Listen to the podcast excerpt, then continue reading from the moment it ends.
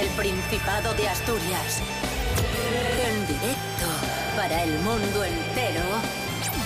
Aquí comienza Desayuno con Liantes. Su amigo y vecino, David Rionda.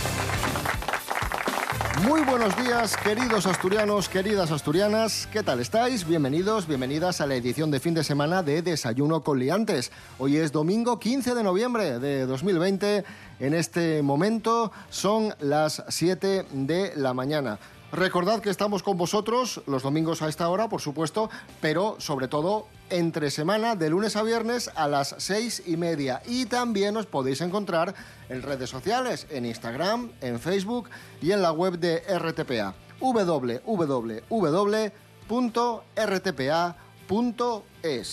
Lo primero, lo más importante, mensaje de aliento, ánimo, apoyo y cariño a todos los que estáis sufriendo la pandemia en primera eh, persona. Esto es lo más importante. Eh, mucho ánimo a los sanitarios y sanitarias y también la recomendación que hacemos prácticamente a diario.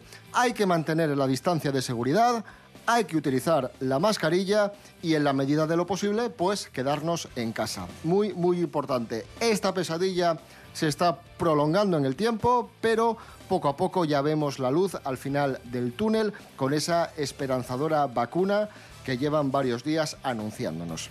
Bueno, y dicho todo esto, pronóstico del tiempo para hoy en Asturias, según la Agencia Estatal de Meteorología, tendremos temperaturas máximas de 16 y mínimas de 10, tiempo, temperatura agradable en Asturias y un 80% de probabilidad de lluvia. Desayuno con liantes, ay, lere, lere, lere. Desayuno con liantes, ay, lere, lere, lere. Desayuno con liantes, ay, lere, lere, lere. Desayuno con liantes, ay, lere, lere, lere. Desayuno con Liantes. Saludamos en primer lugar al leonés Pablo BH, monologuista. Muy buenos días, Pablo. Muy buenos días, ¿qué tal? Eh, gracias por, por despertarme a estas horas, porque debido al cierre de los negocios, pues bueno, eh, tomarme un café me viene súper bien. Y saludamos también al avilesino Rubén Morillo. Muy buenos días, Rubén Muy Morillo. buenos días, muy buenos días David Rionda, muy buenos días Pablo BH y muy buenos días eh, a todos y todas.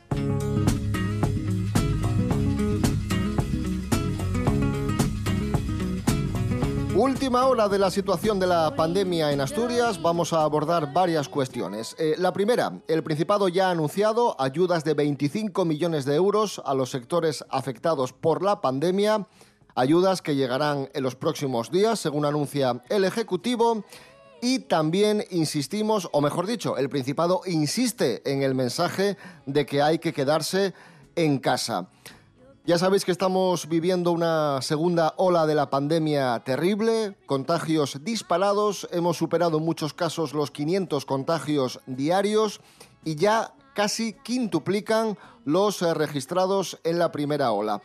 Muchos se preguntan qué es lo que ha pasado para que tengamos esta segunda ola tan terrible. Bueno, pues la Consejería de Salud está relacionando esta segunda ola con la baja cero prevalencia que había en Asturias y es que antes del verano solo el 1,6% de los asturianos y asturianas había pasado la enfermedad. El Principado, como decía antes, sigue insistiendo en que hay que tratar de bajar las tasas y en que la única forma de hacerlo es relacionarnos lo menos posible y que en la medida de, de lo posible nos quedemos en casa. El consejero de salud, Pablo Fernández, ha señalado que tenemos que conseguir que el sistema sanitario, que nuestros hospitales no lleguen a colapsarse para que la atención sanitaria esté garantizada. Escuchamos al consejero de salud del Principado, Pablo Fernández. En Asturias hemos observado que ha aumentado la incidencia de una manera vertiginosa. Al haber mayor movilidad, sí que luego puede haber algunas circunstancias que, debemos de estudiar a fondo. ¿no? Podríamos decir que nos han venido dos olas en una, prácticamente.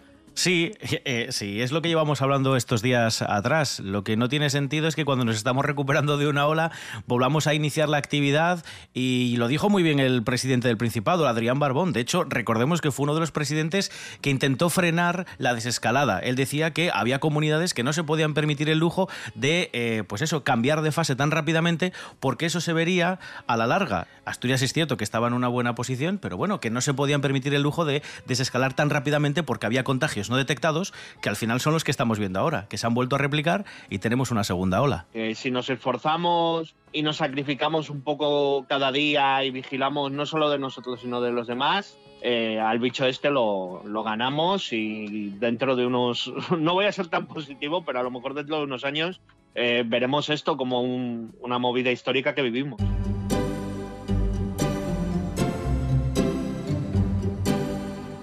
Mentalidad positiva, como bien decía Pablo BH, y a esta mentalidad positiva se une una noticia esperanzadora que hemos conocido estos días y es la vacuna de Pfizer, la vacuna de la farmacéutica estadounidense que ha logrado un 90% de efectividad en la prevención de la enfermedad durante los ensayos científicos. Ahora la vacuna está en eh, la última fase de pruebas y de confirmarse estos datos se calcula que a finales de este año, es decir, prácticamente ya, se podrían distribuir unas 50 millones de dosis. Una vacuna que es una vacuna doble, requiere dos inyecciones y que podría suministrarse a unos 20 millones de personas en este año y 1.300 millones de personas en 2021. No obstante, Rubén Morillo, por lo que hemos conocido, es una noticia esperanzadora, positiva, que todo el mundo está celebrando, pero también requiere un reto logístico importante, y es que esta vacuna se conserva a 70 grados bajo cero. Bajo cero. Y claro, si quieres distribuirla por el mundo, ¿Cómo conservas esta vacuna y cómo la trasladas de un lugar a otro? A ver, es un notición, porque simplemente tener en el horizonte una vacuna que sabemos que funciona o que em, previsiblemente funcione para, perdón, para el 90% de la población es un notición. Pero me hace gracia porque sabéis que la bolsa, en cuanto se conoció esta noticia, pegó un pepinazo en aquellos países que dependen del turismo, entre ellos el nuestro. Pero quizás nos estamos viniendo muy arriba y yo creo que es por el ansia y las ganas que tenemos de que haya una vacuna, evidentemente. Pero, pero, a ver, a ver, yo, yo, no creo que una farmacéutica tan importante como Pfizer haga un anuncio así a la ligera. El problema es, como decía David, lo de la cadena de frío, que es complejo de, administrar, sobre todo si tiene que estar a 70 grados bajo cero. eso no te preocupes, Rubén, que lo de la temperatura eh, ya lo, lo han mirado van a hacer que todo el mundo tenga que ir a vacunarse a Burgos, que es el único lugar de España donde se conservan esos 70 grados bajo cero. Se fabrica el frío allí, sí. Se fabrica el frío y ya está. Continuamos hablando de ciencia con una cuestión que poco tiene que ver con el coronavirus, pero sí que tiene que ver con la investigación. Y es que la ciencia trata de dar respuestas a las grandes cuestiones, los grandes enigmas, los grandes misterios del universo. Y uno de estos misterios, un misterio cotidiano, es la estrecha relación de amistad entre los perros y los seres humanos. A día de hoy, sigue siendo un misterio. Nuria Mejías, muy buenos días. Buenos días, chicos. Efectivamente, David, una investigación que publica este jueves la revista Science rastrea la diversidad canina a través del estudio genético de muestras de 27 perros, algunos de los cuales vivieron hace 11.000 años en Europa, Oriente Próximo y Siberia, y también cómo estos acompañaron al ser humano en su expansión. Y es que si algo ha generado un gran debate siempre es el origen de la domesticación del perro. Pero esta es la primera vez que se considera a escala global, incluyendo animales hallados en contextos arqueológicos como Asia, África, América y Europa. En cualquier caso, tal y como dice el prehistoriador de la Universidad Española del País Vasco Villaluenga, el estudio prueba que los perros siempre han llegado junto a los humanos a los distintos lugares del planeta. Y tal y como dice Greger Larson de la Universidad de Oxford, el perro es nuestro compañero animal más antiguo y cercano. De hecho, el uso de ADN de perros antiguos nos muestra cuán atrás se remonta nuestra historia compartida y en última instancia nos ayudará a comprender cuándo y dónde comenzó esa relación profunda. Que tengáis un buen día.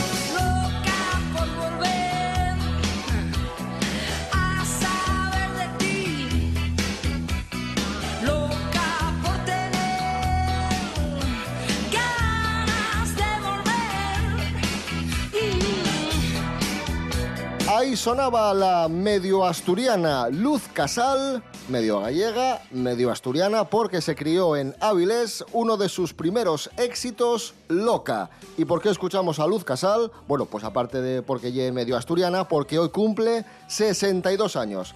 Felicidades, Luz Casal.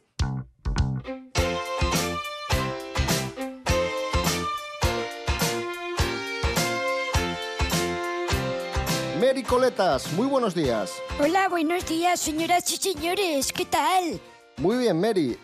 Vamos con noticias de, de famosos y vamos con la primera, que es de famosos, noticias de Noticias de famosos. La primera, que es eh, una curiosidad que hemos extraído de la página web de la ETV, que han abordado nuestros compañeros de la cadena autonómica vasca. Y es que, atención, Pablo, vas a alucinar. Isabel vamos. Preisler. Isabel Preisler, la, mismísima Isabel Preisler y el actor Steve McQueen eran familia. Sí, Isabel Preisler es, a causa de una relación extramatrimonial de su abuelo, sobrina de Neil Adams, que fue la primera esposa de Steve McQueen.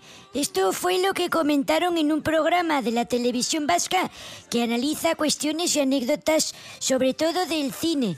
Si quieren podemos escuchar un cachito. Vale. Queremos.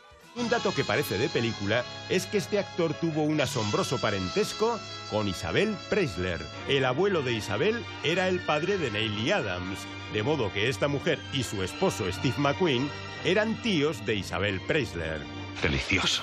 ¡Qué follón! Hay que investigar ahora el parentesco entre Isabel Pantoja y Clint Eastwood. Eh, O- me, me lo tomo como un reto personal.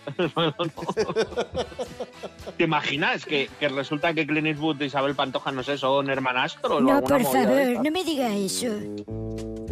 Más eh, cuestiones de actualidad. eh, en, eh, en Estados Unidos, ya sabéis que Joe Biden ha ganado las elecciones, pero en el mundo de Trump, en su planeta, en el planeta Trump, su mundo propio, ha ganado él. O sea, una cosa es lo que sucede y otra cosa es lo que tú quieras que suceda, que, su- que suceda y, y te lo tomas como tal, ¿no? Pues Trump sigue pensando que ganó él contra todo el mundo, ¿no? Y, últimamente están surgiendo rumores de divorcio entre Donald Trump y su mujer Melania. ¿Qué es lo que pasa, Mary? Sí, bueno, está, por cierto, muy enfadado Trump. Antes hablaban de la vacuna. Está enfadado porque dice que la empresa ha publicado que tiene vacuna ahora y no antes cuando él era presidente. Debe Claro, pensar que ¿eh? le venía bien. Bueno, pero sí, hay rumores que dicen que Melania y Trump no llevaban los últimos años demasiado enamorados y que se estaban bastante enfadados entre ellos. De hecho, cuando se les veía en apariciones públicas, Melania a veces le soltaba la mano y no ponía gestos como de aprobación hacia su marido. Hay una antigua empleada que se llama Stephanie Wolkoff que dice que sí, que este matrimonio no va a durar nada. ¿Te imaginas que ahora se casa con Biden? En plan de la, la traición absoluta. Vaya giro. Sería un puntazo. Estaría, estaría bien, ¿eh? Yo, yo lo veo. Mary Coletas, gracias. De nada, venga, hasta luego. Aportemos a estes tierres. Quiera el frío y la fame, quiera el cantar de la muerte del sur y del este. Hombres y mujeres, a trabajar a esta tierra junto a los mares del norte.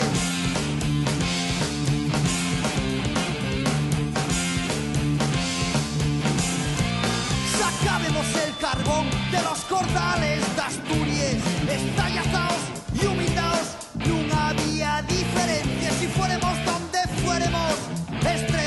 indios o africanos, al final, obreros asturianos.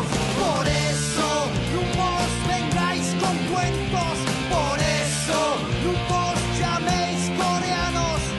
Entre hermanos de humor no hay res de diferencia. Pa'l capital somos dos indios de la misma tierra. Continuamos en Desayuno con Liantes escuchando a Dishebra y la canción Indios.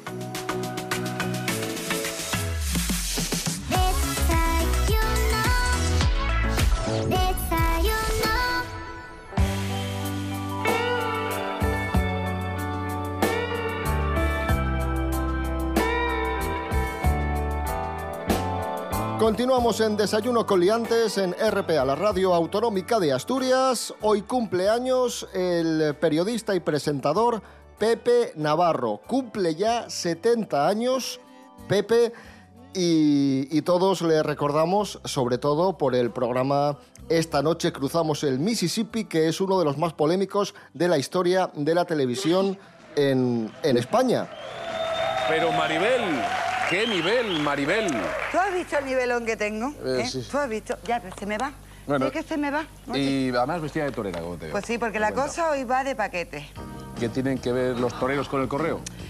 Es que no es... Fue histórico, bueno, fue muy controvertido, muy criticado, también muy polémico, pero fue histórico porque es un programa que actualmente se estudia en Estados Unidos como el ejemplo de algo que, que desconcierta por su, su variedad. ¿Cómo pasan de un tema a otro sin, sin ningún O sea tipo que- de, que- de pudor? Claro, claro. Eh, Es cierto que en España chocó muchísimo, era el primer, podríamos decir, el primer late night como tal. eh, a semejanza de los que veíamos en, en las televisiones americanas, pero también es cierto que aquí Pepe Navarro le imprimió pues el carácter español y como dice David, aparecían personajes súper dispares.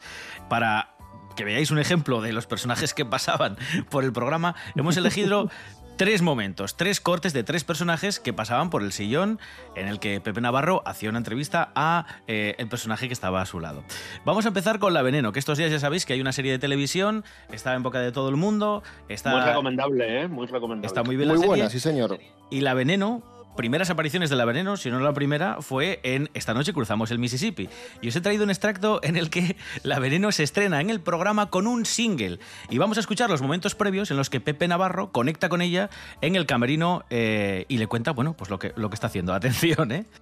Y La Veneno se va a estrenar esta noche aquí en directo. Va a cantar en directo La Veneno. Está en el camerino, está nerviosísima. Cristina, ¿estás ahí? Sí, sí, sí, estoy aquí, Javier, me estoy preparando. Es tu debut como cantante, ¿no? Claro. Me No estoy poniendo nerviosa. bien el Señoras, tiburón. ¡Ojo! ¿Qué? El tiburón que me lo estoy poniendo bien. Hasta ahí te llega. Digo, hasta ahí me llega, me, me- me hago un cinturón doble. Venga, ve los lobos, Cristina, ve los lobos. Lobo. Bueno, ya veis, era todo, era puro espectáculo, incluso hasta cuando los entrevistados Sí, sí, estaban pero- en el camerino. Pero lo que, lo que comentábamos antes, eh, Rubén, que aparecía la veneno cantando, te decía cuatro burradas, pero que después te ibas a un auténtico drama de un asesinato o de una tragedia o Sí, que pasaban de una cosa a otra, vamos, eh, Sí, sí, sí, sí. eh, en cero coma. Sí, de un asesinato pasaban, por ejemplo, al siguiente corte que vamos a escuchar, eh, en el que entrevistaban a un señor que había inventado unas bragas eróticas, una especie de prenda sexual. Ojo. ¿Qué dirían ustedes que es esto? Eh, Ahí está. ¿cómo, ¿Cómo descubre usted esto? ¿Para qué hace usted exactamente esto? Bueno, esto parte de una idea, de una investigación, digamos, eh, personal dentro de lo que es los juegos dentro de la pareja. Tiene una definición ya eh, oficial ¿O es que un- es, sí, es, un, es una prenda de estimulación sexual. Es una prenda de estimulación sexual. Mira qué interesado estaba, estaba Pepe en la prenda. Eran Bueno, unas bragas pues que tenían, prenda. Tenían eh, instaladas, tenían cosidas una especie de, de bolas chinas para que, bueno, pues con el, con el froti froti, pues allí hubiese placer. Pero bueno, esto te aparecía, como decía David, después de hablar, pues eso, de, de un drama eh, y entre los que más sonaron y los Del que... mayor, de- del mayor drama que te puedas eh, imaginar. De la Sí, mayor sí. tragedia, del suceso más importante que ha tenido lugar en España, o uno de los más importantes. Sí, el caso de las niñas de Alcácer, que todos recordaréis, bueno, pues fueron bastantes eh, noches las que dedicaron a este, a este tema. En concreto, una de las ocasiones que acudieron al programa fueron los miembros de la familia Anglés. A ver, eh, estaban haciendo alusión a una llamada desde una cabina, una supuesta llamada de, de Antonio Anglés. Y dice el hermano, no, a lo mejor era yo imitando a mi hermano. Eso Dice, es. ¿Cómo que a lo mejor?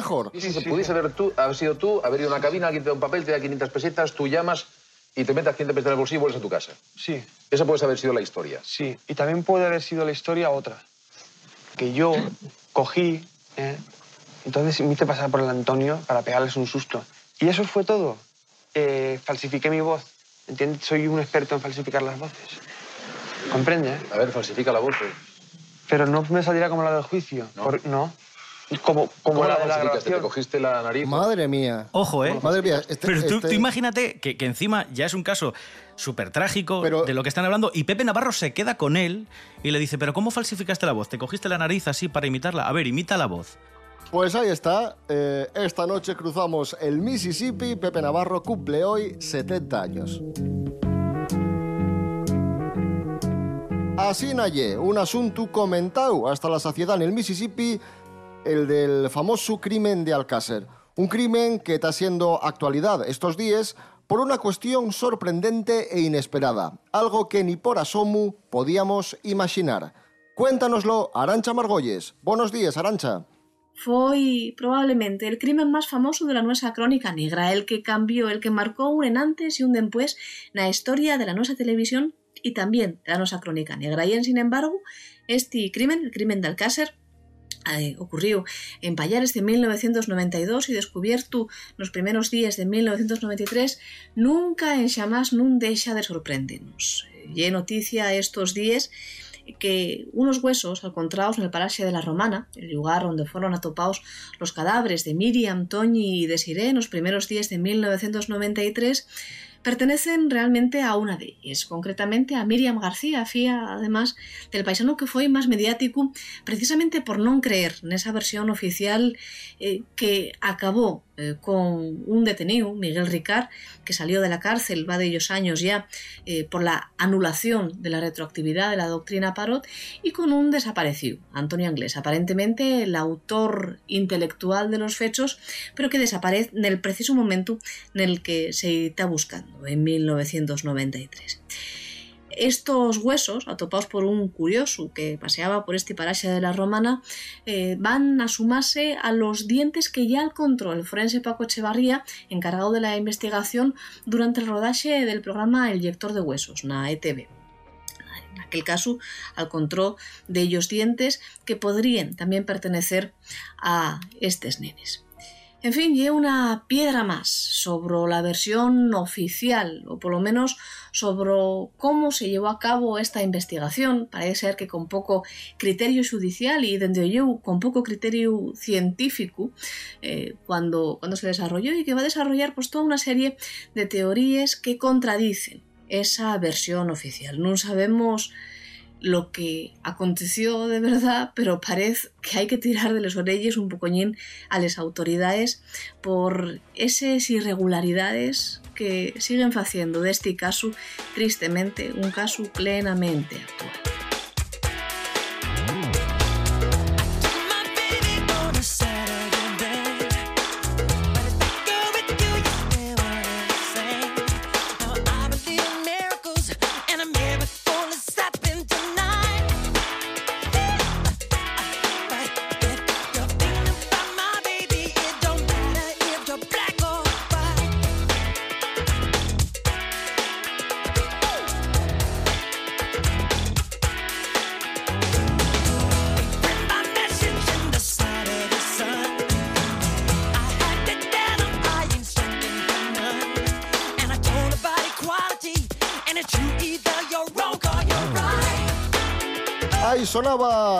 Michael Jackson Black or White, canción que cumple hoy 29 años. Hoy hace 29 años que se publicaba el sencillo Black or White de, Michael Jackson.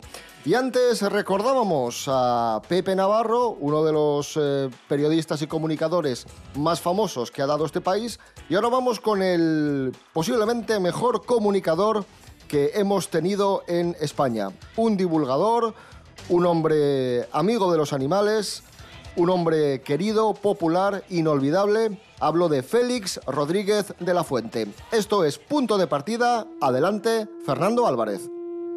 Buenas y salvajes mañanas, querida fauna de liantes. Este año 2020 se han cumplido 40 años sin la presencia de quizás el mejor comunicador que ha dado Televisión Española. Su particular forma de hablar y su brillante oratoria le hicieron merecedor del afecto del gran público. Hoy recordamos a Félix Rodríguez de la Fuente.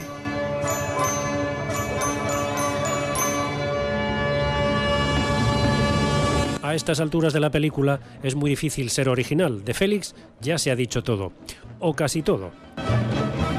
En una ocasión, refiriéndose a sus padres, el propio Félix terminó explicando por qué, a pesar de haberse formado en medicina, terminó dedicándose a la biología. Prometía muy felices pensando que iban a tener un hijo con bata blanca y con un cartel de dentista en una calle de Madrid. Pues de pronto me dije que me iba a dedicar a las cosas de la naturaleza, porque siempre he sido un soñador. Quizás su legado televisivo más conocido fue la serie El hombre y la tierra, exportada a más de 40 países y que actualmente se emite al mediodía en la 2.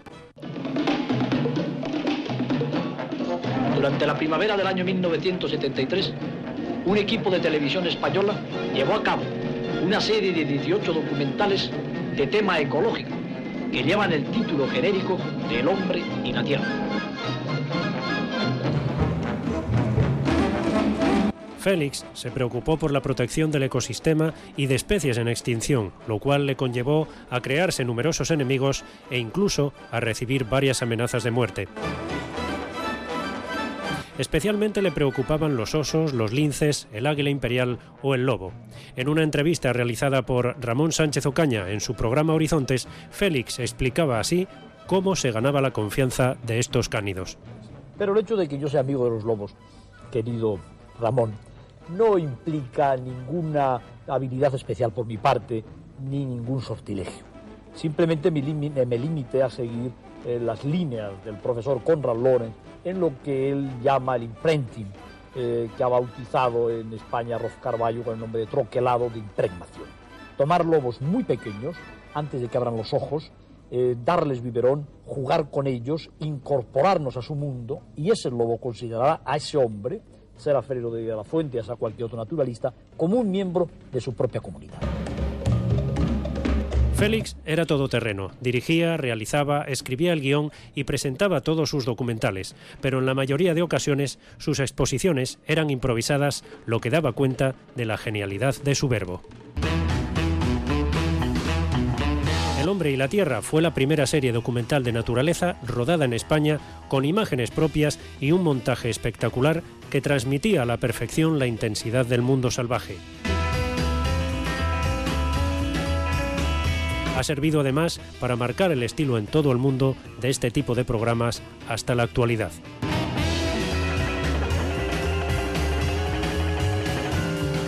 Su muerte el día de su 52 cumpleaños en un supuesto accidente de avión en Alaska sigue despertando muchísimas incógnitas sin resolver. De hecho, hace escasas semanas la Audiencia Nacional ha vuelto a reabrir el caso a raíz de un programa de cuarto milenio, ya que algunos creen que Félix pudo haber sido eliminado. Casualidades o no, el día de ese trágico desenlace, antes de despegar, llegó a decir a sus propios compañeros como si se tratase de una predicción, qué lugar tan hermoso para morir. Y es que las verdades de Félix, como ya adelantamos hace unos minutos, incomodaban a propios y extraños. Y prueba de que sus verdades molestaban son unas palabras que vamos a escuchar a continuación y que bien podrían haber sido pronunciadas hoy mismo, en este contexto de pandemia del coronavirus. Son unas declaraciones de hace 40 años y os prometemos que no hay ningún tipo de montaje. Os invito a hacer vuestros propios paralelismos. Cuando hay que hacer un puente para que pase sobre él un ferrocarril que no queremos que se caiga en el momento en que vamos dentro, echamos mano de otro científico, de un ingeniero. Ahora bien, cuando se quieren tomar medidas a medio y a largo plazo, quien lo decide es un hombre que generalmente tiene muy poco de científico y si lo tiene es por casualidad. Es un político. En la base de cuya política hay filosofía, pero muy pocas veces ciencia. Sin embargo, las decisiones no pueden aún tomarlas los científicos. Las toman los políticos. Y en la base de los políticos, los filósofos. Los que siempre sean considerados como portadores de la verdad. En fin, hagámonoslo mirar. Hasta la próxima semana con más recuerdos y más nostalgia.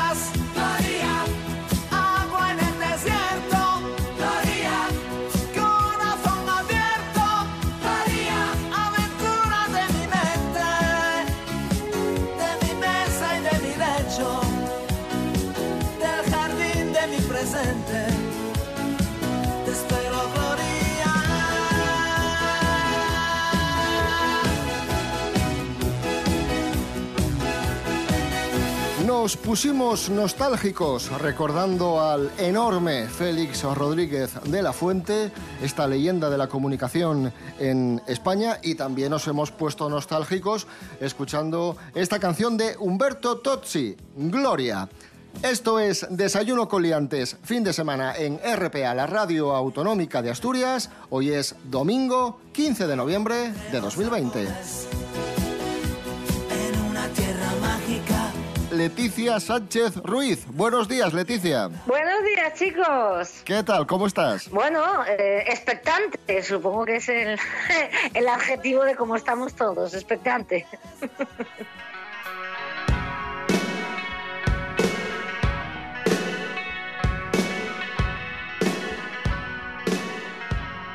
No se habla de otra cosa en Asturias y en España, la vacuna de Pfizer.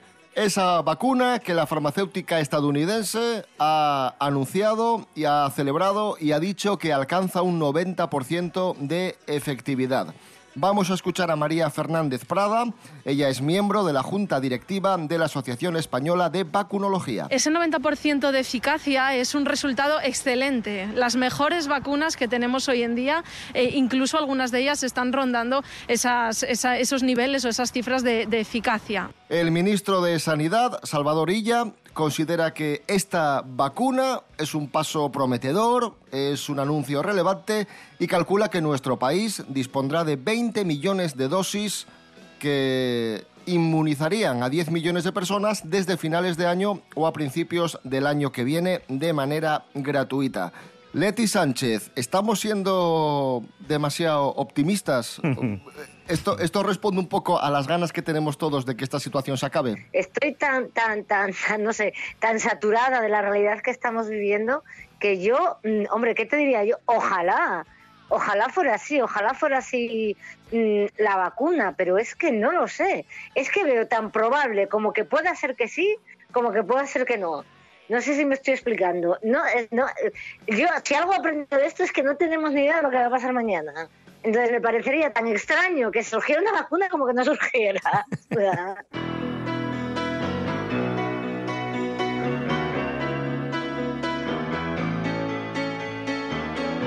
Y perplejos nos sigue dejando el paisanón, Donald Trump, que sigue negando que ha, que ha perdido las elecciones, aunque también es cierto que ha anunciado que, que está estudiando presentarse en las de 2024.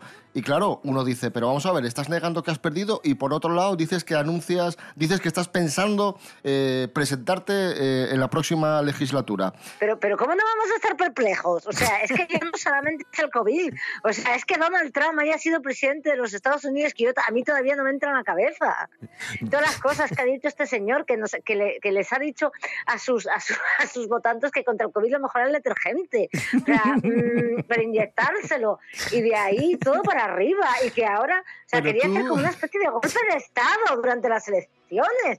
Que dijo, no, no, Pero que ya todo- gané, no sigáis contando votos, no sigáis contando votos, dice el presidente. Oiga, ¿cómo no vamos a contar que son los votos por correo? Da igual, ¿qué me importa? Pero vamos a ver, vamos a ver. A ver, a ver, es que yo- imaginas- o sea, yo me vuelvo loca. ¿Tú te imaginas en España, que creo Leti? que, que me Es que- dormí y, y- y- y me desperté en una distopía, joder, o sea, no sé. Leti, Leti, es que eh, tú te imaginas eh, trayendo la anécdota a España para que nos demos cuenta de lo surrealista y lo absurdo que es. Tú imagínate, noche Total, electoral en. España, el presidente es Pedro Sánchez y por lo que sea Pedro Sánchez pierde las elecciones y las gana, pues yo qué sé, Pablo Casado. Y dice Pedro Sánchez a mitad de recuento, que paren, que paren, que ya gané yo. Y gana Pablo Casado y al final de la noche dice, dice Pedro Sánchez, no, no, gané yo, no vale. Es como, pero vamos a ver, es, es- es- es- absurdo. que no, no, a ver, no tiene pies ni cabeza, no tiene nada, pies ni cabeza. No lo sé. No lo sé. A ver si. eh, O sea, yo quiero ver esta señal de que se haya ido Trump como, como un símbolo de, de- de- de esperanza y de porvenir. Decimos, bueno, se fue Trump, a veces si también se va la pandemia y si todo deja de ser tan absolutamente anormal en nuestra vida. A ver si, no sé, con Biden y con Kamala Harris, todo las cosas, no sé, vuelvan a fluir. No lo sé, no lo sé. Pues de Kamala Harris vamos a hablar precisamente porque ha prácticamente eclipsado la figura de su jefe. Hay mucha esperanza puesta en esta mujer, una figura mediática, la primera vicepresidenta de la historia de Estados Unidos. La vamos a conocer un poco mejor de la mano de Jorge Aldeitu. Buenos días, Jorge. Muy buenas, liantes. La semana pasada, sin duda, estuvo marcada por las elecciones presidenciales de Estados Unidos, que nos tuvo a todos en vilo porque las cosas cambiaban de un momento a otro. Si parecía que en un principio Trump iba a ser el ganador, finalmente los votos, todo el conteo, este voto a voto, se fue dando la vuelta y al final no fue él, por suerte, y Joe Biden se hizo con la presidencia, que trae muchos cambios y también una cosa muy novedosa y es que la vicepresidenta, por primera vez en la historia de Estados Unidos, es una mujer, se llama Kamala Harris y ya está diciendo todo el mundo que es un ejemplo a seguir, una mujer luchadora, de hecho ella es de origen jamaicano e indio y dice que esa cultura hace que las mujeres sean más fuertes. Su nombre, Kamala, viene de una mención de, de su origen indio, ya que significa loto, que es una de las denominaciones de la diosa hindú Lakshmi. Y en muchas entrevistas eh, suele mencionar a su familia, sus orígenes, y es que dice que es una mujer tan luchadora porque desde pequeña su madre, tanto a ella como a su hermana mayor Maya, les decía todo el tiempo no te quedes ahí sentada, haz algo. Y es como una frase que lleva marcada y claro, siempre se ha dedicado a hacer muchas cosas y estar siempre activa. Todo un referente y un ejemplo a seguir. Un saludo, liantes.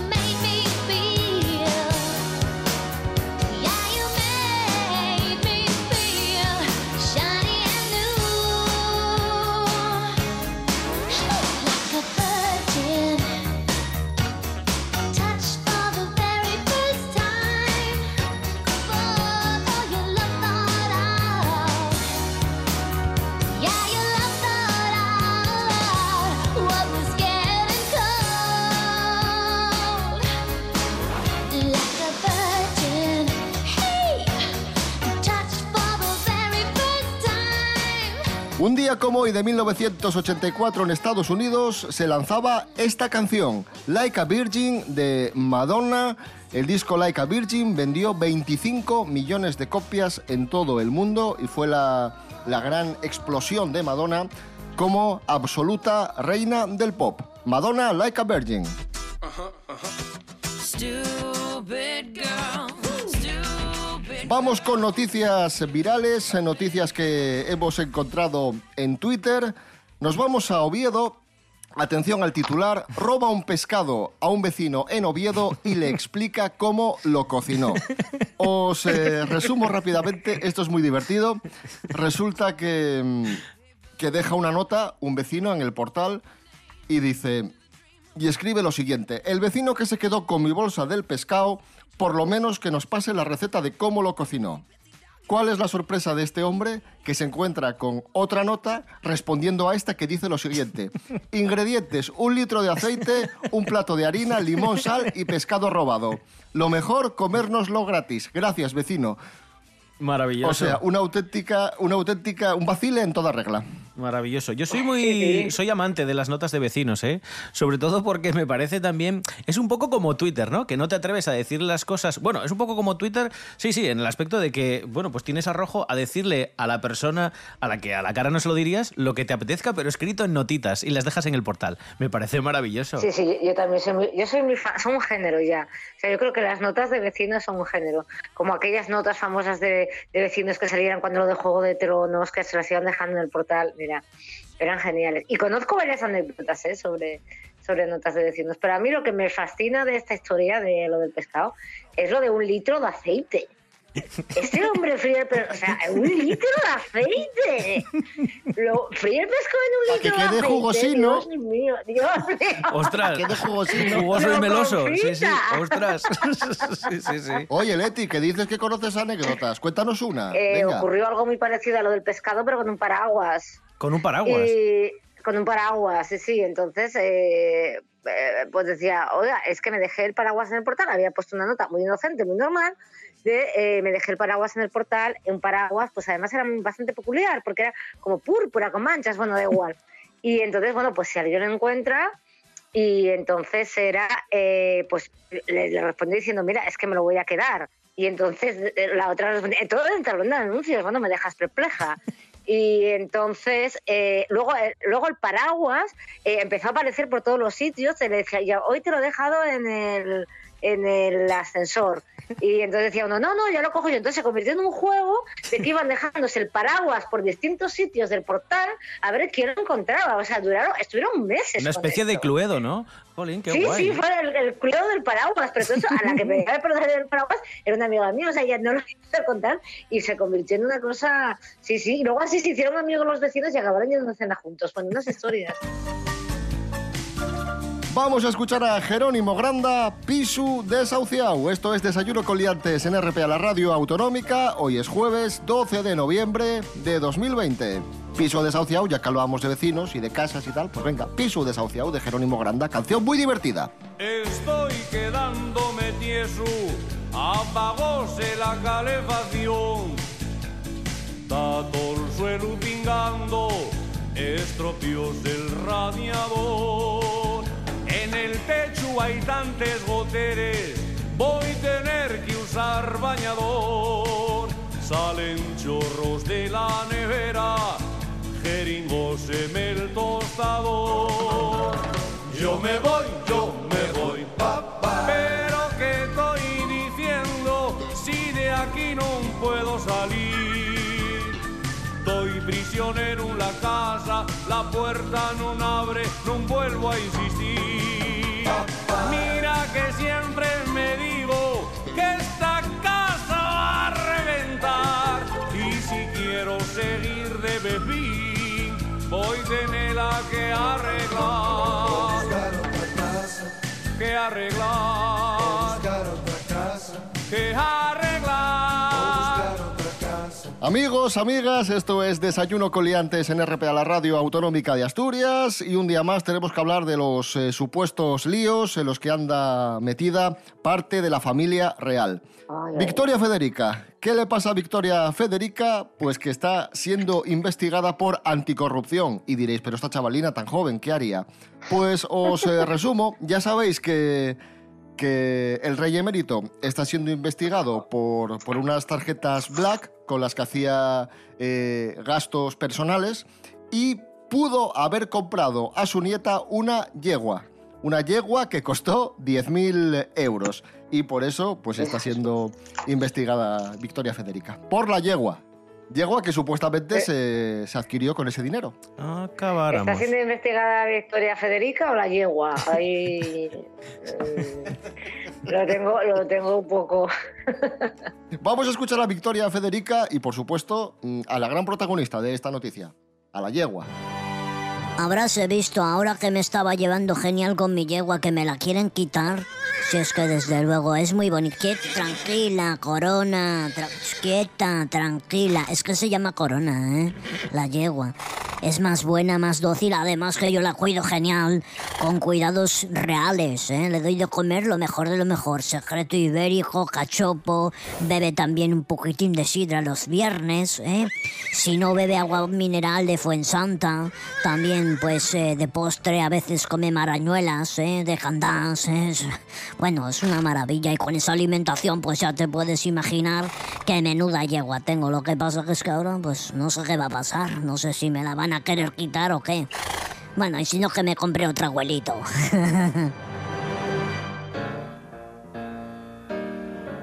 Más líos del rey emérito. Eh, el Confidencial ha adelantado que presuntamente ocultó 8 millones de euros en Suiza hasta agosto de 2018, cuatro años después de dejar el trono y perder su inviolabilidad. Este dinero opaco estuvo presuntamente oculto tras la fundación Zagatka, sociedad eh, constituida en 2003 en Liechtenstein por un primo del monarca. Así que otro lío más, 8 millones de euros en una cuenta en Suiza. Cada día sale una historia nueva de, del, rey, del rey emérito. Tenemos mucha manía de eh, poli- politizar las cosas o- o ser, eh, o polarizar las cosas, que es decir, juzgarlas por los que no son. Este no es un, eh, no, no es un, eh, un juicio a la monarquía, o puede ser que la monarquía como la concebíamos estando, sino un juicio a, una persona. Y creo que es esto que debe de quedar claro. ¿eh? Que las acciones son acciones y que no se juzga político ni se juzga a los colectivos, sino que son acciones concretas de personas concretas. Lo que pasa es que eh, estamos, y yo veo que cada día más, eh, somos como un bote de hormigas agitado y estamos todos muy enloquecidos y, y confundiendo las churras con melenas. Escuchamos a don Juan Carlos, a ver qué es lo que tiene que decir de esta presunta cuenta en Suiza. Es que no hay un día que me dejen descansar tranquilo, ¿eh? Es que siempre, que si dinero opaco, que si dinero black, pero vamos a ver. ¿Para qué voy a querer yo más dinero si ya soy rey? Si tengo todos mis ahorros en la caja rural de Asturias, ¿eh? la buena, y ahí pues voy sacando poquitín a poco pues para comprarme los caprichos, tomar unos culinos y estas cosas. Ay, si es que no le dejan a uno tranquilo. Y fíjense que ahora estoy pues desarrollando mis nuevas pasiones. A mí que me gusta descubrir mundo, que me gusta conocer nuevos países, nuevas gentes, nuevas etnias, nuevas culturas, pues ahora me estoy postulando a presentador de Asturianos por el Mundo, que es un programa maravilloso y que me encanta. Y entonces pues yo voy por ahí por los sitios y voy ya ensayando, voy preguntándole a la gente, ¿y qué hace usted aquí? ¿Cuántos años lleva? Estas cosas. Bueno, sería uno de mis mayores sueños, poder dirigir un programa como ese. Y por lo demás, pues nada, todo muy bien, descansando, ¿eh? Que es lo que hay que hacer a mi edad. Porque no tuve tiempo a hacerlo de joven.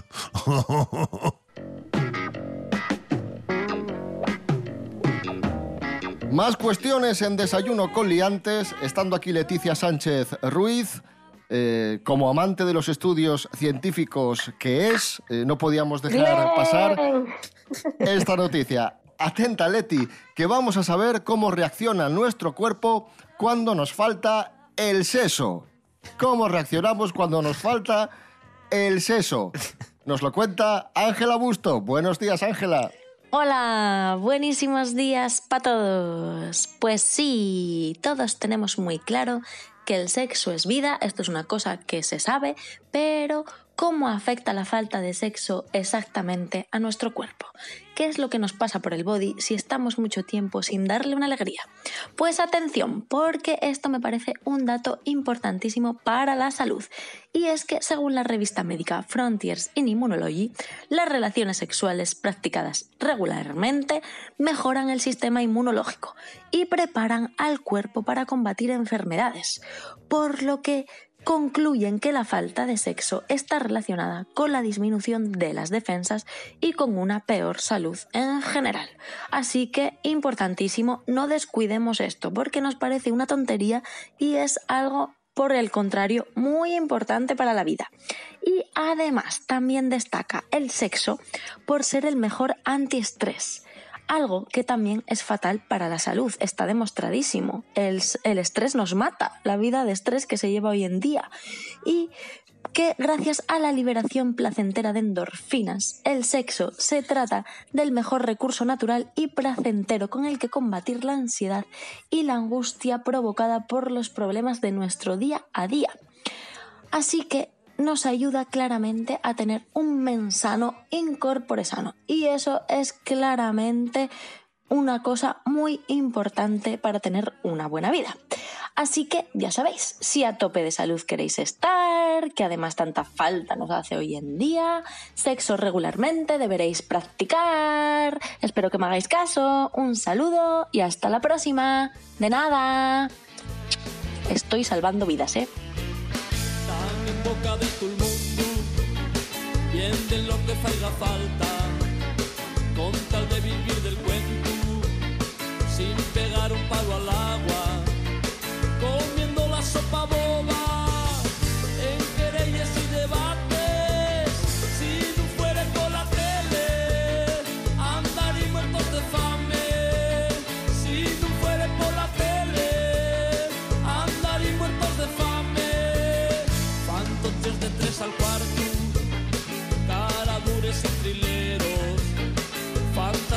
adivinos, golfos, putes y chaperos, mequetrefes y baballos, artistas de medio pelo,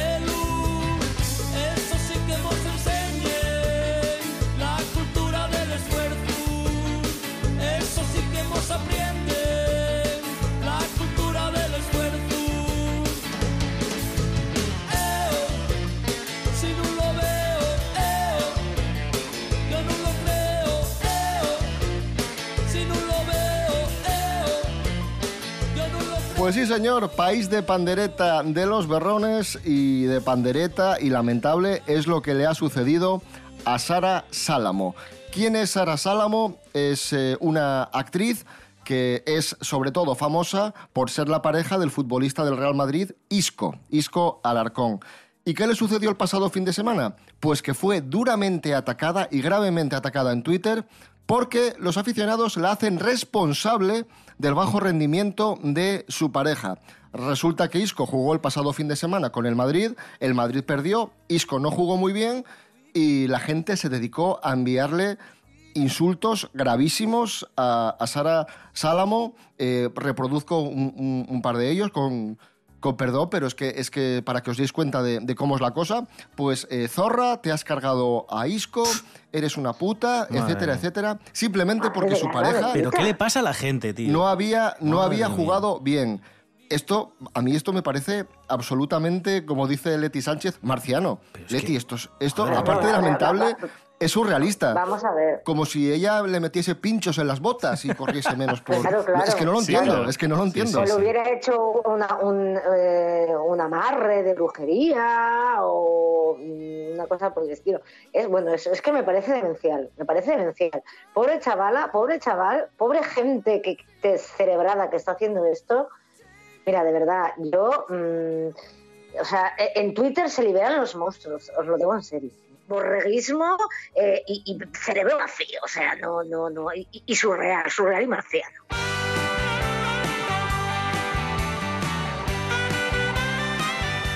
Otro caso bastante surrealista, extraño y polémico fue el de la muerte, el de, sí, la muerte de, de Mario Biondo, cámara de televisión, en su momento marido de la presentadora de televisión Raquel Sánchez Silva. Pues eh, tenemos novedades, eh, Raquel Sánchez Silva ha denunciado a la familia de Mario Biondo por odio, amenazas e injurias. Vamos a, a resumir y a explicar qué es lo que pasa. Sí. Rubén Morillo, cuéntanos. Vamos a recapitular un poco. Eh, Mario Biondo, el que era, como decías, marido de Raquel Sánchez Silva, aparece muerto en mayo de 2013. ¿vale? Había fallecido una madrugada. Total, que le hacen tres autopsias y eh, determinan que este chico se suicidó. Pero la familia no lo tiene claro porque sí que hay ciertas eh, cuestiones de, de cómo apareció el cuerpo que no cuadran del todo. A pesar de las tres autopsias, de diferentes estudios, no llega a cuadrar y la familia de este muchacho pues se pregunta si su mujer, si Raquel Sánchez Silva, sabía algo más que no ha contado. Y por eso la familia lleva pidiéndole que dé más datos, han eh, pedido otras investigaciones privadas, hasta el punto de que Raquel Sánchez Silva está cansadísima de que la acusen, o mm, no que la acusen y que digan que es la culpable, sino que dicen que sabe algo más y que no lo cuenta. Y está harta y lo que ha hecho es pues, denunciar, presentar a través de sus abogados una denuncia a la Policía Nacional por lo que considera una auténtica campaña de acoso por parte de la familia del que era su marido, de Mario Biondo. Yo también entiendo que la familia diga que algo no cuadra. Pero de ahí a todo el circo que ha montado la familia, que en Italia han hecho un reality con la muerte de Mario Biondo y la familia, y ellos que venían con una cámara a acosar a Raquel Silva, todas las barbaridades que están diciendo por ahí. Mm, Yo no sé de nuevo si... mm, No sé si lo que buscan es notoriedad. Yo probablemente ellos piensen que no te digo yo que no, que probablemente ellos piensen que Raquel Silva eh, sepa algo. No digo que Raquel Silva se- sepa algo, no lo sé, digo que la familia lo piense, pero creo que hay otros métodos que no, este acoso, este acoso chusco, totalmente absurdo, eh, folclórico, mm, abusivo, mm, mm, es que, es que es todo como de culebrón. O sea, es otra cosa también que no entiendo, es una cosa muy loca. Darreu otro suceso perfamoso. No hubo sorpresas en la sentencia del caso Maje, la viuda prieta. Maje y el su amante, Salva, fueron declarados culpables del asesinato del home de ella. Cuéntanoslo, Arancha Margolles. Buenos días, Arancha. Estaba claro, David. Ninguna sorpresa, ninguna sorpresa en la lectura del veredicto de la Sala Tirán Blanc de la Ciudad de la Justicia de Valencia, que estos días acaba de declarar a Magia, María Jesús Moreno y al su examante Salvador Rodrigo como los culpables de la muerte de Antonio Navarro, el marido de ella, el 16 de agosto, de Xuro que lo vamos a recordar bien todos por ser uno de los crímenes más impautantes y más extraños de la nuestra crónica negra reciente. El 16 de agosto, como te digo, de 2017. Ese día, ¿de quién esperó? Hoy sabemos que Salvador Rodrigo, en el garaje donde él solía, Anto- donde Antonio solía estacionar el su coche, esperó por él eh, para asestar seis puñalaes y ahora declárase y avala el tribunal que él fue el autor material de este fecho y ella la inductora, la autora intelectual. Parece que y estorbaba un poqueñín el marido. Consideróse de todo, de todo tipo de pruebas, desde grabaciones al testimonio de otros amantes, chas, eh, la relación que mantenían ambos durante el crimen, después y en antes, y otros indicios. Y él, la más, muéstrase arrepentido y declara, bueno, pues todo lo que ocurrió eh, que planearon juntos el asesinato para poder llevar a cabo esa eh, relación con mayor libertad, el asesinato del marido de Maje, y que ella fue la que facilitó no solamente les llaves del garaje, eh, los, los horarios los que podía topar al su marido dentro para que el crimen fuera, digamos, más cómodo para él, sino que también y facilitó la marca del coche, el modelo, la matrícula, la plaza del garaje, etcétera, etcétera. Claro que Maje niega la mayor. Dice que nada de esto oye verdad. Y que lo único de lo que ella es culpable ye de encubrir al su examante, eh, del que ella dice que ye todo, el autor material y también el autor intelectual, pero que ella no tuvo nada que ver. Claro que a estas alturas de la película, David, la credibilidad de esta moza ya está más que por los suelos. Ninguna, ninguna sorpresa.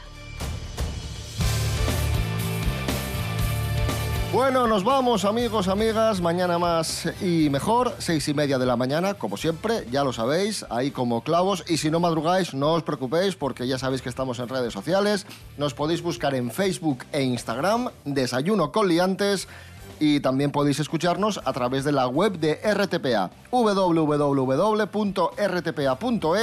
radio a la carta. Rubén Morillo. David Rionda. Hasta mañana. Hasta mañana. Leticia Sánchez Ruiz, muchísimas gracias y un fuerte abrazo. A vosotros, chicos.